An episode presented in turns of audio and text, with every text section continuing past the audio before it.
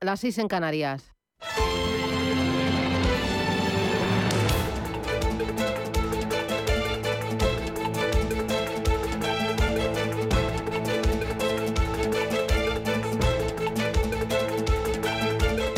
Capital Intereconomía, con Susana Criado.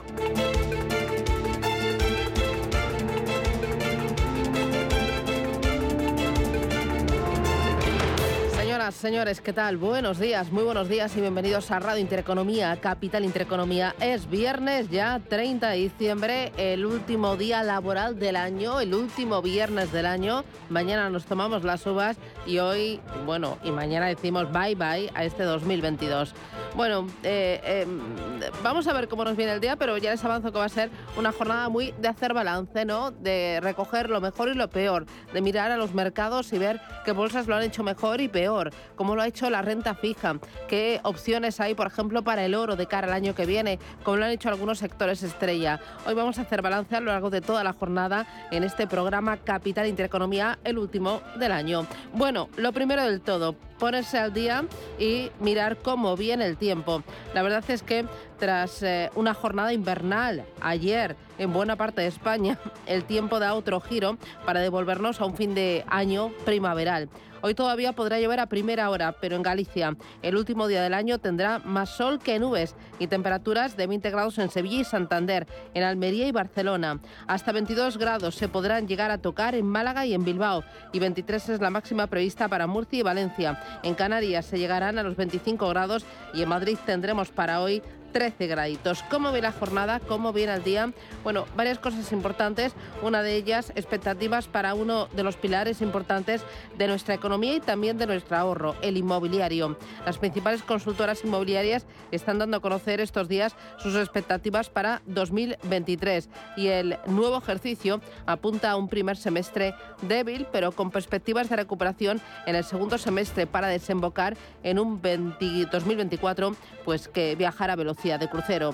Los principales vientos en contra para el sector son el aumento de los costes de financiación por la subida de los tipos de interés, la mayor selectividad de la financiación bancaria tras años de dinero barato, la inseguridad jurídica por la congelación de las rentas y la debilidad económica general que afecta a la renta disponible y con ello en especial algunos segmentos como el retail o el de oficinas en zonas periféricas o el logístico. Pero en el lado positivo hay algunos elementos, pues está por ejemplo el dinamismo de algunos segmentos como las residencias para estudiantes, el coliving o también el sector hotelero. En los mercados financieros, estas últimas jornadas son pues de, mm, de tranquilidad, de bailar entre el rojo y el verde y con la mirada puesta en China. La reactivación del COVID en China ha puesto de nuevo en alerta al resto del mundo. Hay muchos países que se disponen a tomar medidas para evitar que la nueva ola se propague, restringiendo el acceso de ciudadanos provenientes de las zonas calientes o bien exigiéndoles test para entrar en su territorio. Aunque en Occidente el miedo entre la población y el miedo entre las autoridades a la enfermedad se ha reducido mucho, conviene tomar precauciones para evitar que la historia pueda volver a repetirse y alguna nueva cepa pueda de nuevo tener graves consecuencias. De momento ha quedado demostrado el fracaso de China en su estrategia de luchar contra la pandemia. Ni las vacunas elaboradas por el gigante asiático ni su política de COVID-0 han dado los frutos esperados, sino todo lo contrario. En los mercados financieros muy pendientes de las decisiones que toma China y estas jornadas pues bastante tranquilas. Ayer Wall Street animó a Europa y el IBEX 35 recuperó los 8.300 puntos.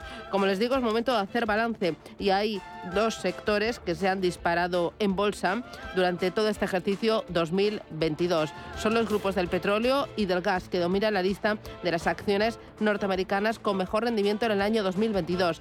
De las 25 cotizadas que lideran el SP500, hasta 15 operan en el negocio de combustible combustibles fósiles. Occidental Petróleo encabeza la lista con una subida este año, agárrese, del 120%. El sector de la energía en su conjunto ha ganado un 60%, lo que contrasta con la caída anual del 21% del SP500. Han volado también ExxonMobil un 78% arriba, Chevron un 51% o BP un 45%. En este año 2022 hemos visto también apetito por el dividendo por las compañías más generosas con sus accionistas vía dividendo. Y aquí dentro de la Bolsa Española encabezan la lista Merlin Properties con un 11,05% de rentabilidad por dividendo en los últimos 12 meses, Enagas con un 10,66% y Telefónica con un 8,87%. De las bolsas a nivel mundial, pues hay algunas que lo han hecho muy bien. Ayer se lo contábamos, la de Turquía ha subido este año un 195%, Argentina se anota un 143%, Chile un 21%, Perú cerca de un 1%. Ha salvado los muebles también eh, Brasil, con subidas que rondan el 5%. Solo México y Colombia se desvinculan de la tónica general de sus vecinos y caen un 7 y un 5% respectivamente. Dentro de Europa, la atención se ha centrado este año en Grecia, que ha repuntado un 3%, y en Portugal, que ha subido más de 4 puntos porcentuales. Y en la renta fija, dolor, mucho dolor. Hemos visto, por ejemplo, que el bono alemán a 10 años ha caído en el año un 21%, el español un 23% y el bono americano, el Treasury, un 17,60%. Hay muchas más cosas. Se lo contamos enseguida. Gracias, bienvenidos. Vamos ya con los titulares de este viernes. En Radio Intereconomía. Las noticias capitales. El Instituto Nacional de Estadística publica esta mañana el dato adelantado de IPC del mes de diciembre. Después de que en noviembre la inflación se moderara hasta el 6,8%, aunque con los precios de los alimentos disparados, lo que ha obligado al gobierno a tomar medidas para abaratar la cesta de la compra. El ministro de Agricultura, Luis Planas, asegura tener el compromiso de la distribución para aplicar la rebaja del IVA a los precios. Con estas medidas queremos precisamente reforzar esa tendencia a la baja y para ello contamos con la colaboración eh, evidentemente del sector de la distribución, que se ha comprometido a trasladar esas rebajas del IVA que anteriormente indicaba y que yo espero que sean efectivas. Lógicamente lo serán, eso es una cuestión que tendremos que ver, lo verá el INE, el Instituto Nacional de Estadística, pues dentro de un mes o dentro de dos, en relación con los distintos productos, pero evidentemente van a ser efectivas. Por su parte, desde el Partido Popular, Alberto Núñez Feijóo critica el cheque de 200 euros y pide ayudas para el combustible autónomos. Si realmente queremos bajar el IVA de los alimentos básicos, decir que el que come pescado, el que come carne o abre una lata de conservas es un rico y que no tiene derecho a esa bajada de IVA, realmente parece un sarcasmo. Sin duda, pensamos que en la bonificación del combustible, al menos los autónomos deben de tener esa bonificación de los 20 céntimos de combustible el 1 de enero porque si no empezarán a pagar el 1 de enero todavía más y también las rentas medias y bajas porque están muy deterioradas como consecuencia de la inflación Hoy comienza la segunda fase de la operación salida de Navidad y lo hace con una nueva bajada del precio de los carburantes. Operación salida en la que se esperan 4 millones de desplazamientos por carretera y que arranca con posibles aglomeraciones en las gasolineras para aprovechar la bonificación antes de que expire mañana a medianoche y comienza con una nueva bajada de los carburantes. El precio de la gasolina se sitúa ya en un nivel similar al de antes de la guerra. Las asociaciones de autónomos, también como fijó, piden que la ayuda de 20 céntimos por litro se extienda a más colectivos. Eduardo Abad es el presidente de UPTA. Por eso les pedimos que si el Gobierno de España pone a disposición de aquellos trabajadores autónomos que necesitan de su vehículo para poder trabajar todos los días 10 céntimos y las comunidades autónomas ponen otros 10 céntimos, se podría mantener esa ayuda que es vital para la economía y para miles de pequeños negocios eh, a lo largo de los próximos meses. Coincidiendo con esta operación salida, los pilotos de Air Nostrum celebran una nueva jornada de huelga este viernes. Para pedir una revisión salarial del 3% en el periodo 2023-2025. También hacen hoy huelga los tripulantes de cabina de Vueling, que pararán también mañana 31 de diciembre y los días 1 y 2 de enero para exigir una subida salarial del 13,4%. El precio de la luz baja hoy a su nivel más bajo desde febrero del año pasado. Va a caer un 66% respecto a ayer hasta alcanzar los 5,47 euros por megavatio hora de media en el mercado mayorista, a falta de unas horas para terminar mes.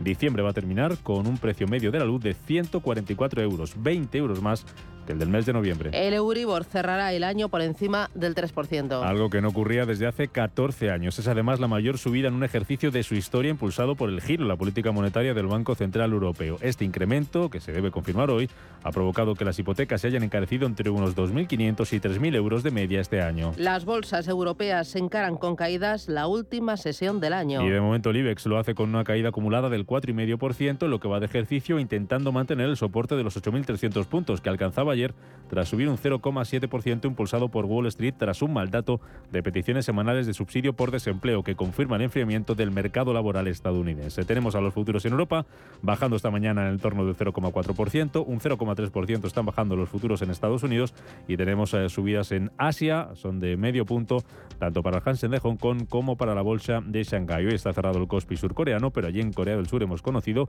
que va a cerrar, se va a cerrar el año con una inflación media del 5,1%, es la mayor subida de los precios en 24 años.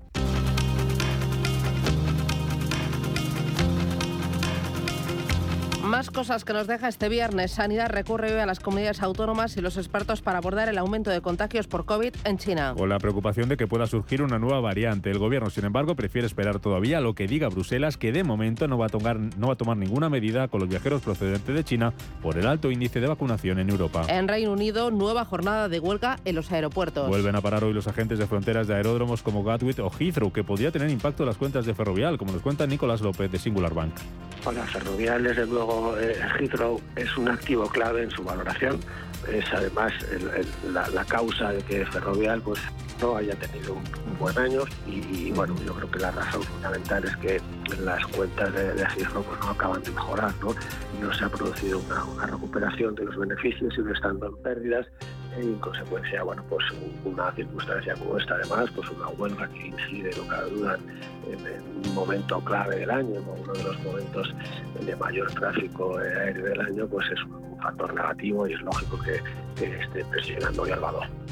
En Italia, el gobierno de Giorgia Meloni logra aprobar sus primeros presupuestos. El Senado da luz verde a las cuentas del año que viene, que entre otras medidas van a dedicar 21.000 millones de euros a exenciones y beneficios fiscales para que empresas y hogares puedan hacer frente al aumento de los precios energéticos. Y Brasil vivirá hoy el primer día de luto por la muerte de Pelé. Que fallecía este jueves tras llevar un mes ingresado en el hospital por el cáncer de colon que le diagnosticaron hace un año. El tres veces campeón del mundo con Brasil moría a los 82 años de edad.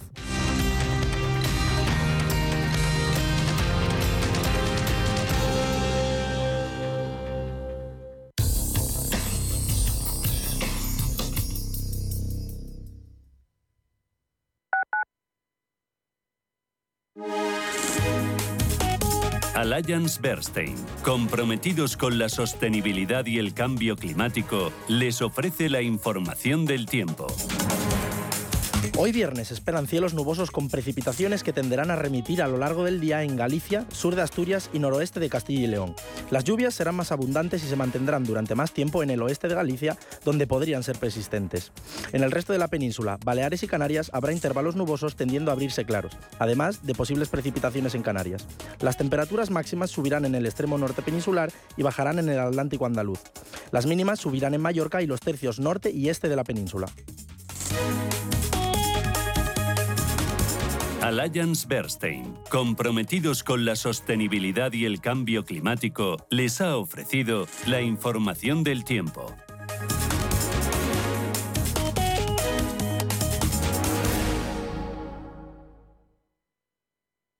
¿Quieres invertir de manera inteligente con altas rentabilidades y riesgo controlado? Cibislen es la empresa líder en inversiones inmobiliarias. Invierte con garantías desde solo 250 euros. Miles de inversores ya confían en Cibislen para sacar la máxima rentabilidad a su dinero. Únete a la inversión inteligente visitando cibislen.com.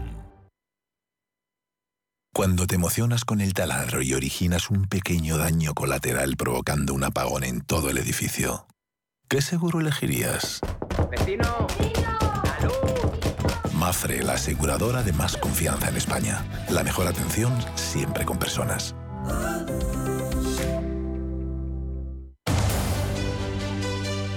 Hoy, en Capital Intereconomía.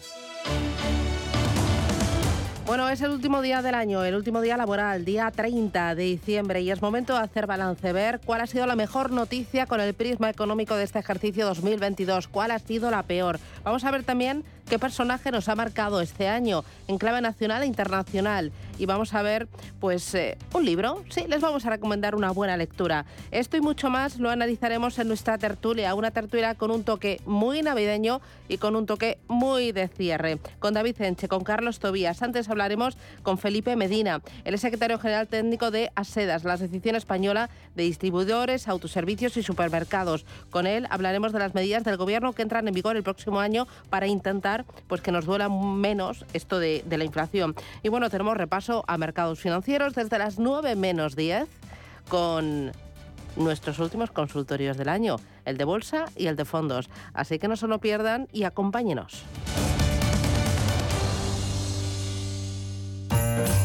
Tu Navidad, tu Radio Intereconomía, siempre contigo.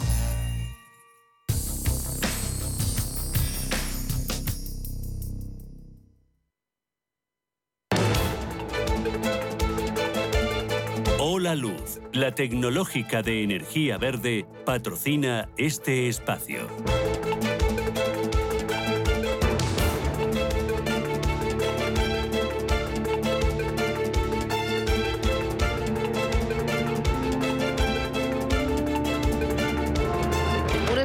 Miramos a los principales mercados del mundo. Paloma Arnaldos, buenos días. Buenos días, Susana. Rubén Gil, ¿qué tal? Buenos días. Buenos días. Tiempo real de Asia. Pues tenemos a las bolsas operando en positivo ahora mismo. Recordemos, el Kospi de Corea del Sur sí que está cerrado y hasta el año que viene no tenemos negociación en Seúl.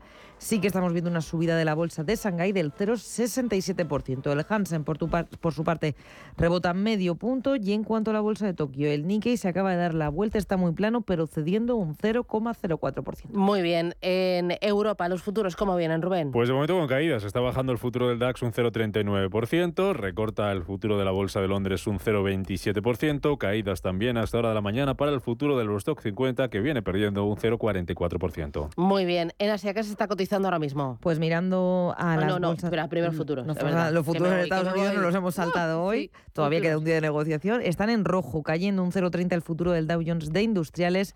El SP500 cede su futuro un 0,40 y medio punto de caída para el futuro del Nasdaq tecnológico. Ahora sí que se está cotizando en Asia. Pues mirando las bolsas asiáticas nos llegan varias referencias. A pesar de que está cerrado el Kospi, sí que hemos conocido el dato de inflación anual en Corea del Sur. Lo recordamos, en todo 2022 la inflación en Seúl ha sido del 5,1% respecto al año anterior, la mayor subida de precios en 24 años ante el encarecimiento de la energía y también de las materias primas. Así nos lo decían los datos publicados por el gobierno del país. El dato para 2002, 2022 ha estado en línea con las previsiones del Ejecutivo surcoreano sobre la inflación que alcanzaba su pico anual con una subida del 6,3% en el mes de julio. También nos llegan noticias desde Japón, desde el Banco de Japón, y es que el ex vicegobernador Hirohide Yamaguchi se perfila como candidato para dirigir el Banco Central. Esto es lo que dicen algunos medios locales como el diario Sankei y citan a fuentes muy cercanas a este asunto. En cuanto a las compañías, nos llegan noticias de Huawei. El gigante tecnológico chino ha publicado estimaciones, lo hacía en el día de hoy, de que sus ingresos para 2022 van a crecer un 0,4% interanual. Esto sugiere una caída de las ventas, pero una mejora de los ingresos, ingresos que todavía están muy por debajo del récord de la compañía que lo marcaba en el año 2019, eh, 122.000 millones de dólares. También nos llegan noticias del gigante Baidu, ha anunciado la obtención de su primera licencia para probar vehículos sin conductor en las carreteras de Pekín y agregará, dice, otros 200 robotaxis a su red en China el próximo año. Vamos a mirar cuáles son los principales movimientos empresariales hasta ahora en la bolsa de Hong Kong. Mirando al lado de las subidas, encontramos a Netis liderando los avances en el Hansen, subida del 3,5%, pero tenemos varias compañías por encima de los tres puntos porcentuales de subida. El grupo Aya sube un 3,11% y China Resources Land está rebotando un 3,05%. También muy buen tono a esta hora para Sunny Optical Tech, rebote del 2,9% y para China Life Insurance que sube un 2,5%. Destaca una caída dentro del Hansen de Hong Kong, la de Meituan, de más de 4 puntos porcentuales, se deja un 4,4%. También la división de salud de Alibaba recorta un 2,23% y Budweiser, el fabricante de cervezas, está cayendo un 1,2%. Miramos también por dentro al Nikkei de Tokio, que se ha vuelto a dar la vuelta y opera en positivo, eso sí, muy plano. La subida hasta ahora es del 0,10%. Mirando los valores que más están cayendo a esta hora, encontramos al fabricante de soja, de salsa de soja, Kikoman, caída del 1,4%, y también miramos a JGC Group, que está recortando un 1,75%. Y hacemos balance del año en Asia en esta última jornada. Tenemos al Nikkei de Tokio que se encamina hacia pérdidas anuales de casi el 10%, en cuanto al Hansen, caídas del 14%, y el índice compuesto de Shanghái parece que va a terminar el 2022 con un recorte superior también al 14%. Muy bien, en Europa el Eurostock 50 pierde un 10,43% en el año, el IBEX 35 cede un 4,54%. Dentro de Europa hay muy poquitas bolsas en verde, entre ellas tenemos la bolsa de, Grecia eh, y la bolsa de Portugal, con avances suaves en este año, pero sí que están ambas en positivo, una con un 3 y otra con un 5% de recuperación. Eh, en el día de ayer estuvimos eh, viendo pues eh, poquita cosa, ¿no? Una jornada sin pena ni gloria, muy pendientes del eh, COVID, em, de esos rebrotes de, de, COVID a nivel mundial a causa de la reapertura de China. Tuvimos también datos de desempleo en Estados Unidos y mm, mirada a Pekín con las tecnológicas. Cuéntame cómo fue la jornada, Rubén. Pues fue al contrario que en las dos sesiones anteriores, que fueron de más a menos. Ayer fue de menos a más, gracias, como dices, ahora nos lo ampliará Paloma, ese dato de desempleo, mal dato de paro semanal en Estados Unidos, que fue lo que ayer a los eh, mercados. Entre esas bolsas europeas que llegan a la última sesión del año en positivo, no está la española, que acumula un retroceso anual acumulado de en torno al 4,5%, un mal año para los mercados, marcado por esa subida de los tipos de interés para combatir el aumento de la inflación a raíz de la eh, guerra en Ucrania. IBEX 35 que va a abrir hoy desde los 8.318 puntos. Ayer cerraba con una subida del 0,7% tras ese dato de paro semanal en Estados Unidos. Vimos buen tono para las energéticas. Destacaba la subida de Endesa del 1,5%. Iberdrola subía un 0,8%. También subían los bancos, los dos grandes, como el BBVA, se revalorizaba un 0,8%. El Santander un 0,7%. Y también subían otros dos grandes valores del IBEX, como Telefónica, repuntaba un 1,7% e Inditex subía casi un 1%. Los que bajaban ayer eran los valores eh, ligados al sector turístico, como Meliá, que se dejaba un 0,17%, e IAG cerraba casi plano, pero con una caída de 3 centésimas por el aumento de los contagios en China y también por las restricciones que están imponiendo algunos países a los viajeros procedentes de aquel país. En el resto de bolsas europeas tuvimos al Eurostock subiendo un 1,1%, el DAX también con avances por encima del 1%, el CAC de París subía un 0,97%, la que más subía era la bolsa de Milán, un 1,2%, y la bolsa de Londres eh, terminaba con un avance del 0,21%. Si nos fijamos en compañías, ayer subían en Europa las tecnológicas, como decías, por esa decisión de China de aprobar el uso de juegos online, los fabricados por la compañía Tencent, y eso supone menores restricciones que llevaron las subidas del 3% para compañías como Prosus o ASML Holding. Lo peor ayer en Europa para Lufthansa se dejaba más de un 3% tras llegar a un acuerdo con el gobierno italiano para comprar una parte de ITA Airways. En otros mercados, en el de deuda se relajaba la rentabilidad de los bonos. En el caso del español a 10 años caía hasta el 3,5%. El Bund alemán bajaba hasta el 2,44%. Esta mañana tenemos al euro cediendo algo de terreno frente al dólar, bajando un 0,1% hasta el nivel de 1,0647 y subidas para los futuros del petróleo de en torno al medio punto porcentual por debajo de los 84 dólares cotiza el futuro del Brent, por debajo de los 79 dólares el futuro del West Texas. Muy bien, Estados Unidos. Empezamos por el dato de paro que ha mencionado Rubén. Danos detalles, cómo fue y cómo, cómo afectó a la negociación. Pues en, en la agenda del día de ayer la única referencia era ese dato de paro semanal. La publicación de solicitudes semanales por desempleo registraba un incremento hasta las 225.000 desde las 216.000 anteriores. La cifra, eso sí, se situaba en línea con las previsiones del consenso. La penúltima sesión del año terminaba en verde para la Bolsa de Nueva York y con fuertes ganancias. En el caso del Dow Jones del 1%, el SP500 sumó un 1,7%. El, el Nasdaq se llevaba lo mejor, rebote del 2,6% para el índice tecnológico. Muchos inversores aprovechaban las bajadas de los últimos días para comprar acciones más baratas, sobre todo mirando las grandes tecnológicas como Tesla, se disparaba un 8%. Veimos también subidas para Netflix del 5,14%, Amazon sumaba casi un 3%, Apple un 2,8%, Alphabet también un 2,8% y Microsoft ganó un 2,7% en la sesión. El mercado sigue pendiente de la reanudación de los viajes dentro y fuera de China, esa fuerte ola de COVID-19 que vive el país, que podría impactar en la demanda, pero sobre todo a las cadenas de suministro. En cuanto al mercado de deuda, el rendimiento del bono del Tesoro a 10 años cedía 4,7 puntos básicos, se situaba en 3,83%. Por lo demás, fue una jornada bastante tranquila, con poco volumen de negociación en Estados Unidos. En el plano político conocíamos que el presidente de Estados Unidos, Joe Biden, aprobaba los presupuestos para el año fiscal 2023 con un paquete de gasto de 1,7 billones de dólares. Con la firma de estos presupuestos a los que el Congreso daba luz verde la semana pasada, Biden daba fin así a un progreso, a un año de progreso histórico, decía, según lo comentaba el propio presidente en su cuenta de Twitter. Si hacemos también balance mirando al 2022 en Wall Street, a falta de la jornada de hoy de negociación, tenemos lo siguiente, números rojos para los tres indicadores.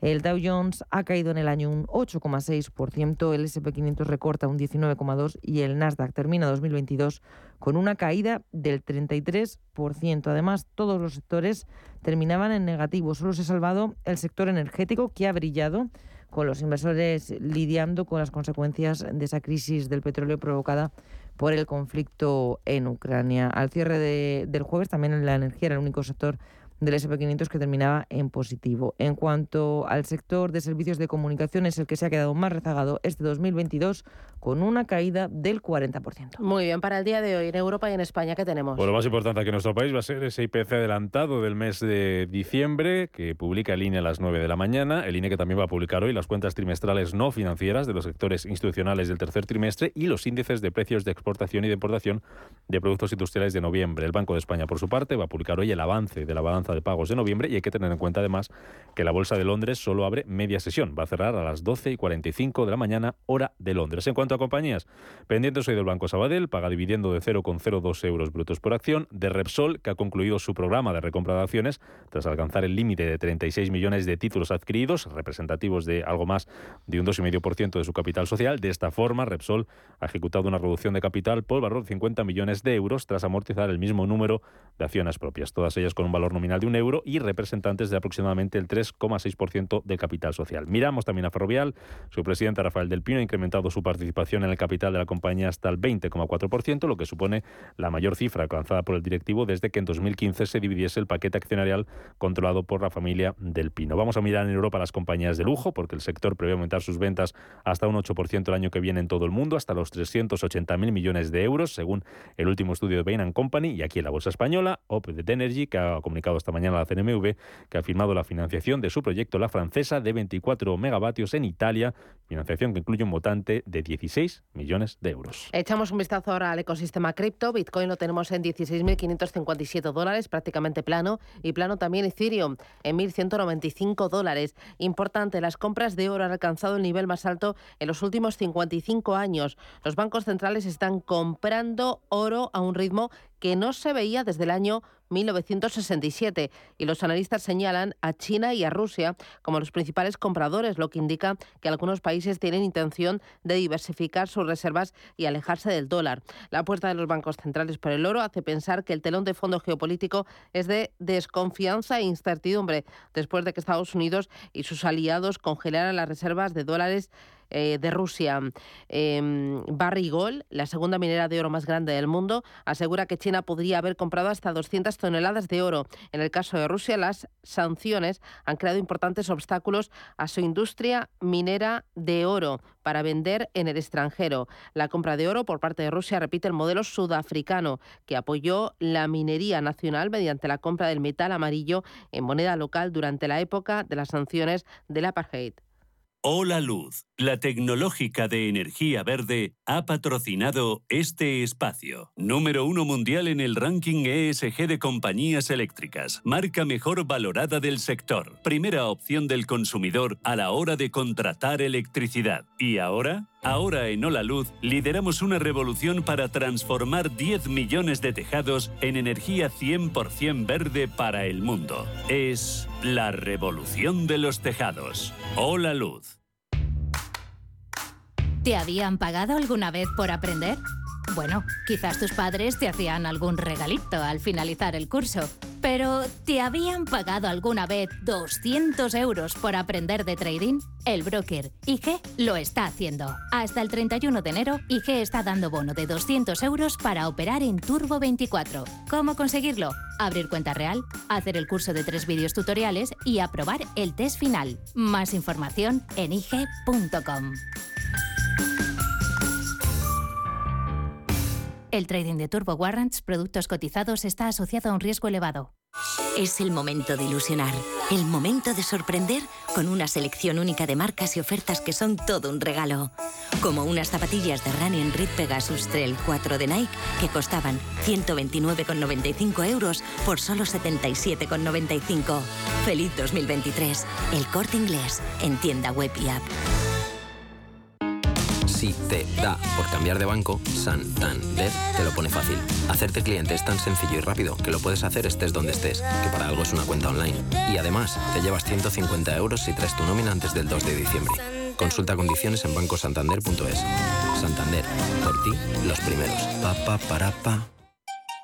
En Radio Intereconomía nos adelantamos al futuro con My Economy. My Economy, una iniciativa que da voz a los nuevos mercados descentralizados. Bitcoin, criptoactivos, metaverso, NFTs. My Economy, de lunes a viernes de 3 a 4 de la tarde. My Economy, el espacio cripto de Radio Intereconomía. La información al minuto, la actualidad al momento. Capital Intereconomía.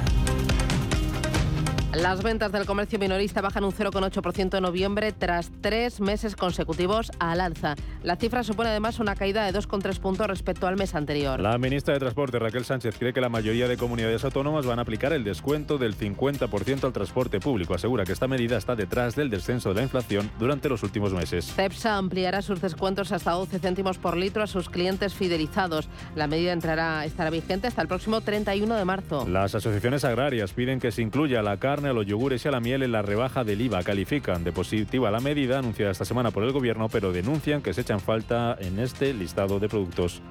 Los básicos. Los precios europeos del gas natural vuelven a niveles previos a la guerra de Ucrania. Durante esta semana han llegado a situarse por debajo de los 77 euros por megavatio hora. Y el precio del alquiler sube más de un 8% este año, según datos del portal inmobiliario Idealista. Barcelona, Alicante, Valencia y Málaga son las ciudades en las que más se han encarecido los precios.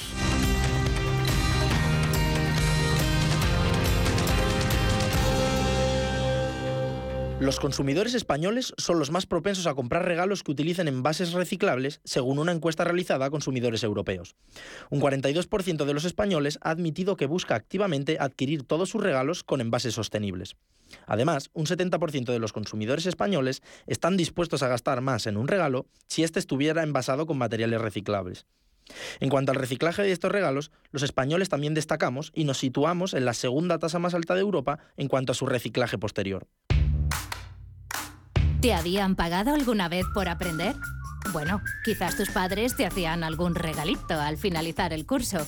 Pero, ¿te habían pagado alguna vez 200 euros por aprender de trading? El broker IG lo está haciendo. Hasta el 31 de enero, IG está dando bono de 200 euros para operar en Turbo 24. ¿Cómo conseguirlo? Abrir cuenta real, hacer el curso de tres vídeos tutoriales y aprobar el test final. Más información en IG.com.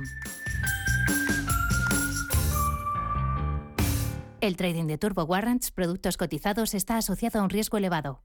Que la Navidad nos lleve de la mano a recuperar los valores y las tradiciones que guardamos en nuestro corazón y que nunca debemos olvidar. Y desde Caja Rural seguiremos apostando por todos ellos. Mientras, sigamos compartiendo buenos momentos juntos. Feliz Navidad y próspero 2023. Caja Rural de Zamora al lado de la gente de Valladolid y a tu lado por Navidad. Cambiar el mundo. Cambiar lo que haces y cómo lo haces. Dar una segunda vida a las cosas. Apostar por el sol. Valorar cada gota de agua. Silestone ha cambiado.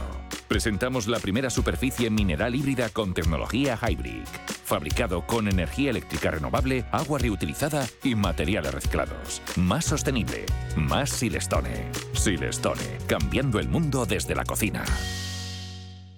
La ciberseguridad es un gran reto para las empresas que necesitan protegerse de ciberataques y asegurar la protección de sus datos. Secure IT es experta en servicios integrales de ciberseguridad y cumplimiento normativo. Ayudamos a tu empresa mediante un sistema de gestión de ciberseguridad y las medidas técnicas, jurídicas y organizativas necesarias para minimizar tus riesgos. Infórmate en secureit.es.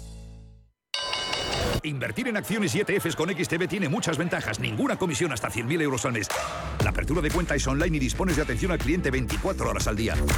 Más de 550.000 clientes ya confían en nosotros. Un broker, muchas posibilidades. xtb.com. A partir de 100.000 euros al mes, comisión del 0,2%, mínimo 10 euros. Invertir implica riesgos. Si eres emprendedor, empresario, autónomo, dueño de un negocio o una pyme, este es tu sitio. Negocios de carne y hueso. Cada jueves a la una de la tarde en Radio Intereconomía con Mariló Sánchez Fuentes.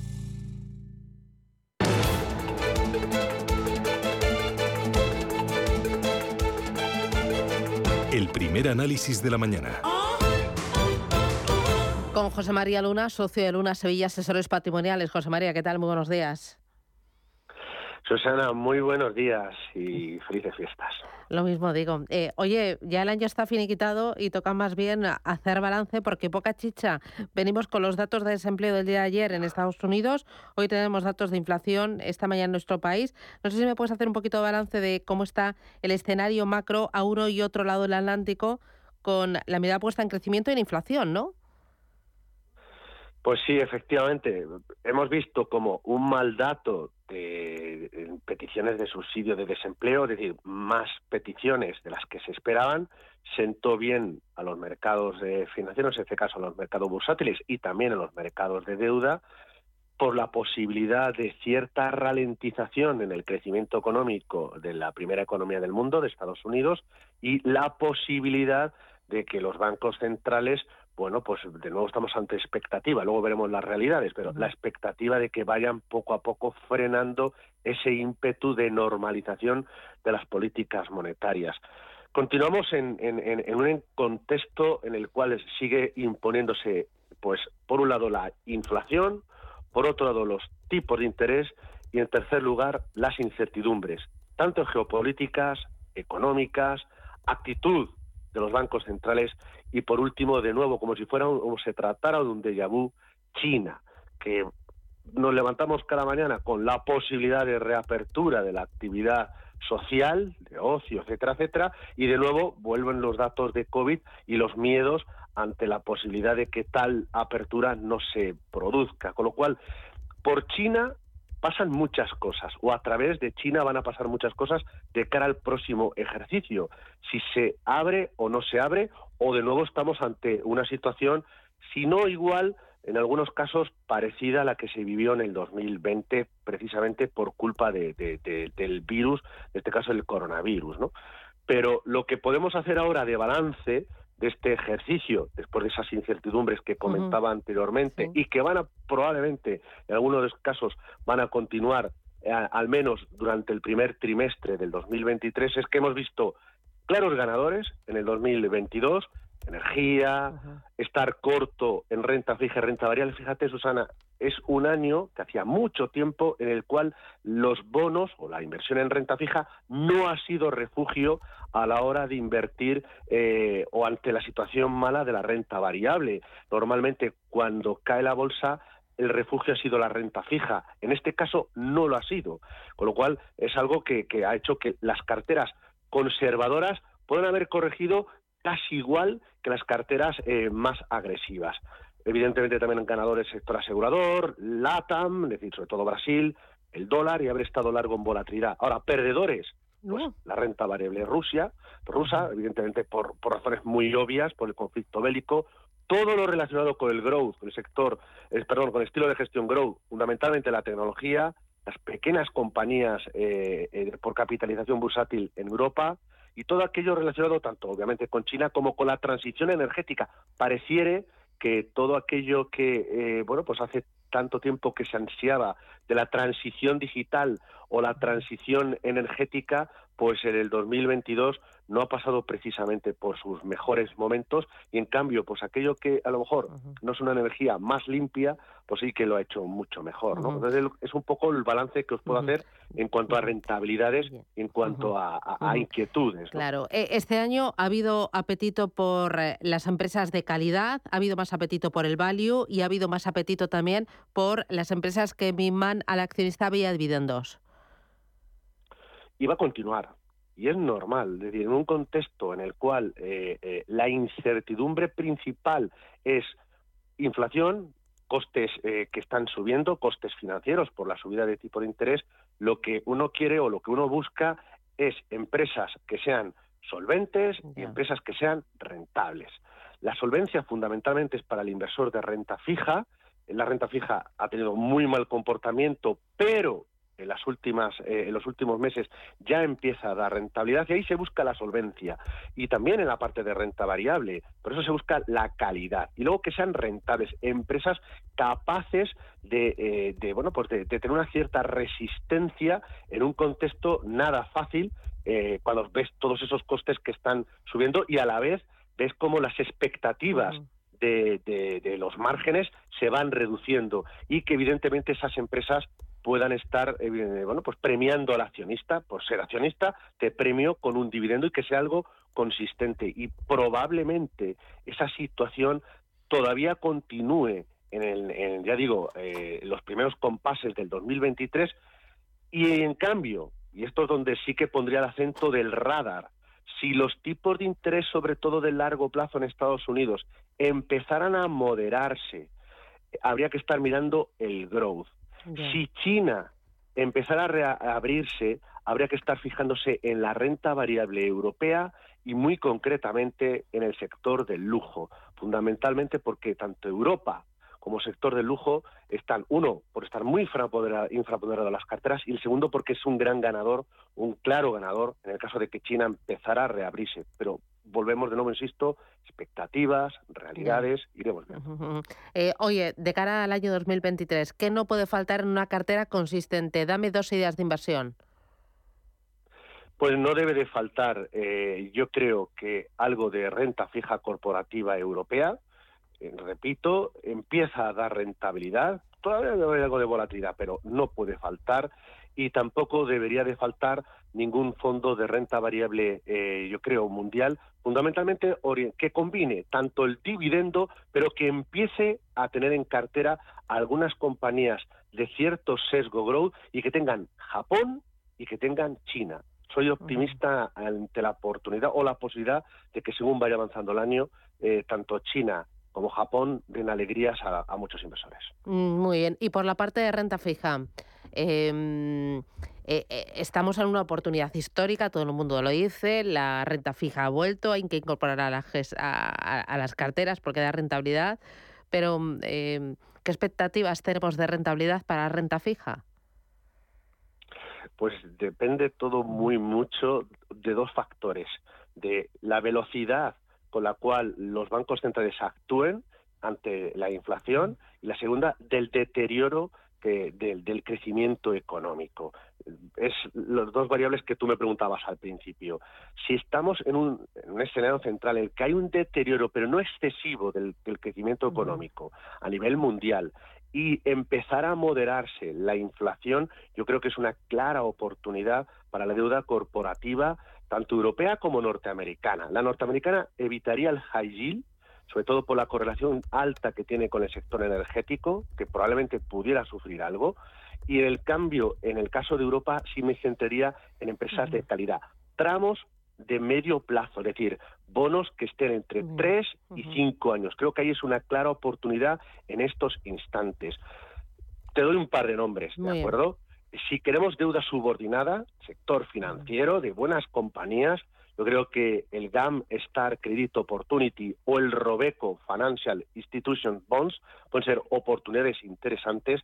Y si queremos deuda corporativa más allá del sector financiero, podrían estar en cartera tanto el Morgan Stanley Eurocorporate Bond o el fondo Bontobel Eurocorporate Bond. Ambos, en estos dos casos, zona euro y que tienen, bueno, sobre todo deuda privada, no solo financiera, sino también en el sector industrial. Y muy rapidito, ¿incluimos alguna temática de inversión en nuestra cartera? Yo me centraría más de momento en los fondos eh, globales. La temática que acabo de comentar al, hace nada, un momento, en el sector del lujo, donde eh, pongo mucho el acento de, de si China reabriera. El ocio, lujo puede ser una oportunidad clara. Sector asegurador, sector financiero, claro que sí. Todo lo demás de lo que es transición digital y transición hacia todo lo que es el mundo o, todo lo que es la sostenibilidad, de momento en cuarentena hasta ver si realmente, bueno, pues vemos esa moderación en la inflación y la moderación en los tipos de interés. Mm, ¿E incluimos alternativas a la cartera? Totalmente sí, pero líquidos. Importante, líquidos. El español ya tiene mucha inversión alternativa y líquida, que es el ladrillo. Que sea líquido, por favor. Y no, no han ido nada mal, muchos de ellos. Muy bien, pues José María Luna, socio de Luna Sevilla Asesores Patrimoniales. Un placer, como siempre. Gracias por todo el año, gracias por esa formación que nos das. Y mm, Gracias por esta última jornada. gracias a vosotros. Cuídate. Que me madrugar y además el último análisis del, año, con lo cual sí. yo encantado. Para mí es todo un honor, de verdad. Susana, Oye, muchas gracias y feliz 2023. A ver si nos vemos más. Un abrazo fuerte. Chao, adiós. Chao, chao. Para que esta Navidad salga todo perfecto, no hace falta tener a los Torres en casa cocinando. Basta con utilizar productos frescos de Hipercor y el supermercado del Corte Inglés. Como los más tiernos y sabrosos langostinos cocidos, 30-40 piezas por kilo, solo 9,99 euros el kilo. Tienda web y app. Hipercor y supermercado El Corte Inglés. Nos gusta la Navidad. Precios válidos en Península y Baleares. ¿Buscas oportunidades de inversión en Estados Unidos? Futuros y opciones sobre el SP500, Dow Jones, Nasdaq 100. Contratos tan populares como los microfuturos oro y plata. Entra en ebroker.es y descubre los futuros y opciones de CME Group. ebroker.es. Reinventando el trading. Producto financiero que no es sencillo y puede ser difícil de comprender. Esta Navidad regala tiempo para compartir, para disfrutar, para sorprender o para ti mismo. Este año regala bonos Castilla Termal. Escoge entre sus propuestas con y sin alojamiento desde solo 35 euros. Compra y resérvalos en castillatermal.com o en el 983 600 816. Envío directo a tu email o la dirección que nos indiques. Esta Navidad sorprende con una experiencia en Castilla Termal. Invierte de la mano de una de las gestoras líderes y con mayor trayectoria de España. Más de 16.000 partícipes ya confían en nosotros. Infórmate sin compromiso en el 91 781 68 80 o visita metagestión.com. Inversores minoristas e institucionales, gestoras y entidades financieras, empresas, reguladores y supervisores. Los activos digitales despiertan cada vez más interés. Y en Blockchain Radio explicamos conceptos, dibujamos tendencias y damos voz a los principales actores de la industria. Blockchain Radio, a las 2 de la tarde, cada jueves, en Radio Intereconomía, con Javier Molina y Susana Criado.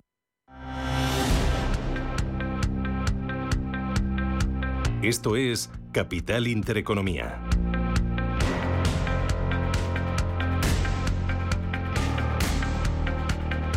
Vamos con los diarios. 13 minutos y llegamos a las 8 de la mañana, a las 7 en Canarias. Y empezamos por los diarios con los Salmón. Expansión. Repsol, Cepsa, Disa, Galp y BP aviva la guerra comercial. Extienden su oferta a la compra de carburante al primer trimestre tras la retirada de la ayuda estatal. Petroleras y gasistas se disparan en bolsa y atraen al inversor. Cuenta también que la luz volverá a marcar cero euros en tramos de los próximos días, que Iberdrola enfila su alianza con Orges en renovables y que el Supremo limita los beneficios fiscales en las fusiones de las empresas. También dos cosas importantes. El gobierno abre la puja por los 510 millones del PERTE agroalimentario y Banca Mark vende a Holding su broker de seguros. Hay un especial sobre inversión inmobiliaria que dice que va a resurgir al final del año 2023. Los expertos vaticinan una año a dos velocidades. Voy con el diario El Economista. El seguro de autos sufrirá alzas del 8,5% por daños personales. El coste de indemnizaciones y por lesiones subirá con el IPC de pensiones en el año 2023. Roche liderará las ventas mundiales de medicamentos en el año 2028. El alquiler se encarece un 8,4%, sube a doble dígito en 10 capitales. Las aerolíneas piden margen para la entrada de capital nuevo. Las compañías se reúnen con la Comisión Europea. Y cuenta también este diario que hasta noviembre el pago de los Next Generation solo alcanzó el 30% para el conjunto de 2022. Se presupuestaron 28.500 millones. Y nos queda dentro de los diarios económicos cinco días. El Banco Central Europeo ahorrará 200.000 millones en bonos y presiona las primas de riesgo. El supervisor da el relevo a los inversores privados en 2023 y la financiación se encarece en pleno incremento de las emisiones soberanas. Cuenta también que Mercadona aprueba ampliar el alza salarial de sus 96.000 empleados. La subida del IPC de diciembre se aplicará a salario base más complementos. El sector turístico contiene el aliento por la ola de COVID China. Hoteles y comercios ansían la vuelta del segundo mercado más activo y la Unión Europea evita controles extra. También cuenta que las aerolíneas caen por miedo a una nueva remesa de restricciones y que los inversores temen que se trunque la recuperación bursátil. Y hay dos contraportadas interesantes en esta jornada de viernes. Uno, en El Economista, el tapón inalterable que mantiene óptimo el vino tras el descorche. Investigadores españoles han desarrollado un corcho que conserva el vino intacto una vez abierta la botella, muy útil en estas fechas navideñas. Cuenta también que España es el primer viñedo del mundo. La facturación en bodegas es de 5.400 millones de euros al año. Y también en eh, la contraportada del diario Expansión cuenta que las marcas de lujo se preparan para una ralentización en el año 2023.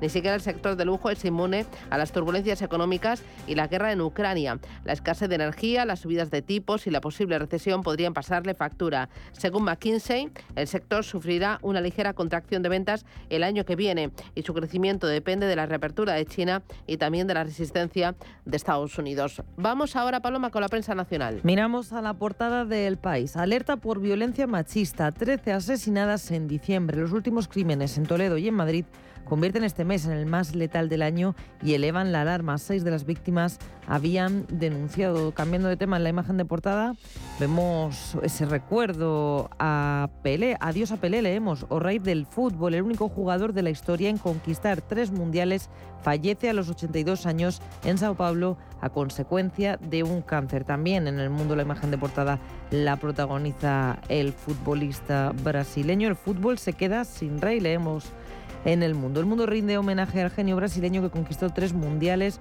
fallecido a los 82 años. Y también se hacen eco de esos crímenes de violencia machista. Solo cuatro víctimas de 48 tenían protección y dicen que Podemos y el Partido Socialista se culpan del récord de mujeres asesinadas. Mirando otros asuntos dentro de la portada del mundo, leemos que la explosión de COVID en China desata la alarma en todo el mundo y que Alberto Núñez Feijóo promete regenerar las instituciones para lograr el cambio en el año 2023. Pelé muere el rey del fútbol, dicen en ABC. La imagen también de portada de el jugador, el legendario tricampeón del mundo, dicen cede su trono a los 82 años de edad. Y terminamos la prensa nacional en La Razón, donde también hay protagonismo para el rey del fútbol, y leemos otros asuntos como que Feijó lanza un plan para acabar con las prácticas del sanchismo y que diciembre se ha convertido en el mes más mortal de violencia machista. Vamos a pasar a la prensa internacional. En el británico The Times destacan en su portada las huelgas del país, pero desde un plano económico. Los costes de la huelga obligarán a los sindicatos a echarse atrás y es que el gobierno espera que se agote el efectivo en primavera. Se cree que la acción les está costando a los sindicatos millones de libras por cada día de huelga y algunos ahora están aumentando impuestos y recurren a las donaciones públicas para tratar de aumentar las reservas. También la imagen de portada es para Pelé, la primera superestrella mundial del fútbol. Dicen que ha muerto a los 82 años. Ocupa un lugar destacado además en la portada del The Guardian. También cuenta este diario que uno de cada diez miembros del partido Tory ha donado más de 100.000 libras a la formación conservadora. Aportan así casi 50 millones de libras en total, según muestra un nuevo análisis del diario. Son datos que aparecen en medio de la controversia por los patrocinadores financieros y es que la tasa de donantes que reciben títulos nobiliarios parece haber aumentado en los últimos seis años en los mandatos de Theresa May y de Boris Johnson. Y terminamos en Francia con el diario económico Les que nos cuenta en materia de impuestos qué va a cambiar en el país en 2023. Fiscal, inmobiliario, ahorro que cambiará para tus finanzas el 1 de enero del 23.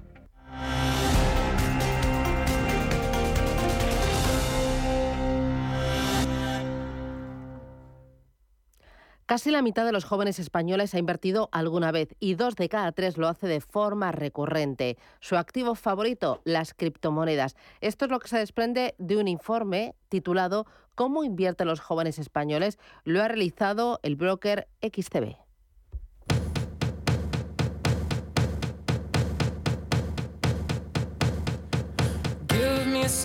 Los jóvenes que invierten tienen una edad media de 24 años y prefieren los mercados financieros a la vivienda. Invierten con carácter semanal y se ubican principalmente en dos comunidades autónomas, Cataluña y la Generalitat Valenciana. Este es el perfil del joven inversor en España que desprende el último informe de XTV. La media de edad ha sido 24,2 años. Eh, nos ha sorprendido la recurrencia de sus inversiones. De hecho, dos de cada tres asegura invertir de carácter semanal o mensual.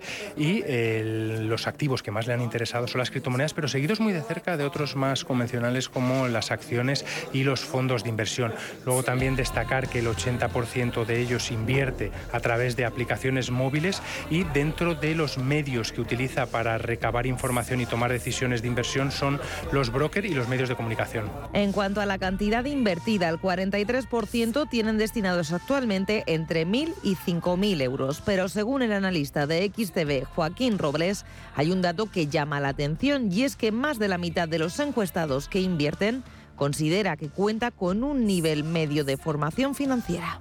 Quizá lo que más nos ha llamado la atención es que cerca del 100% de los encuestados afirma conocer los riesgos derivados de la inversión en bolsa, luego que cerca del 80% también considera que tiene la formación necesaria para invertir en bolsa y que el 40% de ellos eh, toma decisiones bajo su propio criterio. Además, a pesar de que 6 de cada 10 ha perdido dinero, más del 80% dice que seguirá invirtiendo en el futuro.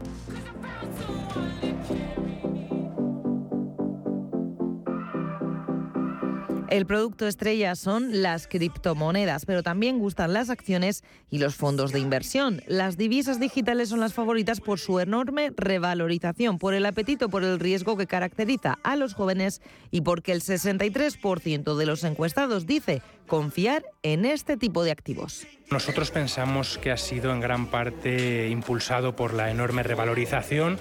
Eh, también destacamos cómo el 63% de los encuestados afirma que confía en este tipo de activos, por lo que tiene un nivel de aceptación mucho mayor, y luego también por el apetito por el riesgo que tienen estos jóvenes eh, encuestados. En cuanto a la inversión en bolsa, los jóvenes prefieren las tecnológicas americanas como Meta o Amazon, empresas que conocen y utilizan y también aprovechan la tendencia bajista del sector como una oportunidad. El resultado de este barómetro muestra, según el broker, que la inversión en bolsa se ha democratizado, ya que la mayor parte de los jóvenes utilizan las aplicaciones móviles para invertir.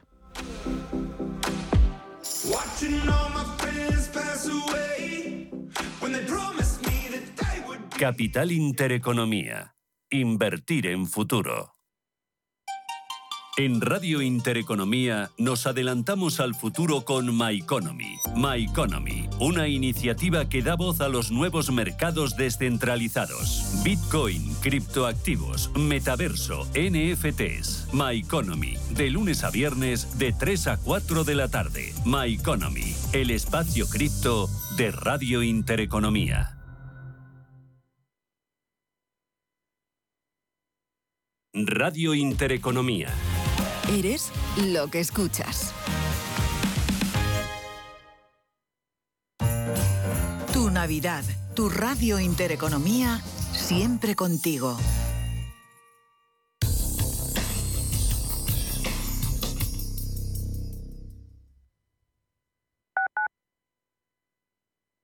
¿Sabías que es muy importante hacer el mantenimiento del cambio automático de tu coche? Haciéndolo evitarás futuras averías. Automatic.es. Haz el mantenimiento.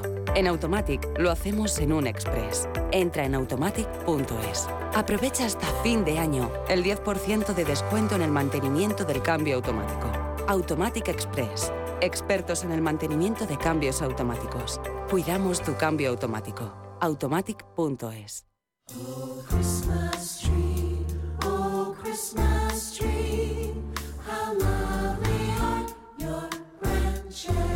El árbol de Navidad decorado se cree que apareció a principios del siglo XVII en Alemania. En 1605, un árbol fue decorado para ambientar el frío de la Navidad, costumbre que se difundió rápidamente por todo el mundo. El árbol de Navidad llegó a Finlandia en el año 1800, donde se extendió por el resto de países nórdicos. Llegó a Inglaterra en 1829 y fue el príncipe Alberto, esposo de la reina Victoria, quien ordenó adornar el castillo de Windsor con un árbol navideño en 1841. En Suecia mantienen el árbol adornado y con sus luces hasta 20 días después de la Navidad.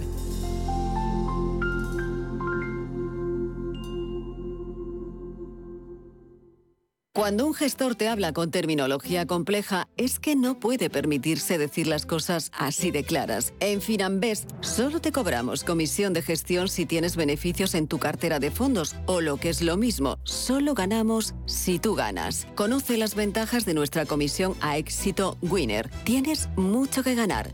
Finambest. Los mercados financieros. Las bolsas más importantes. Información clara y precisa. Esto es Radio Intereconomía.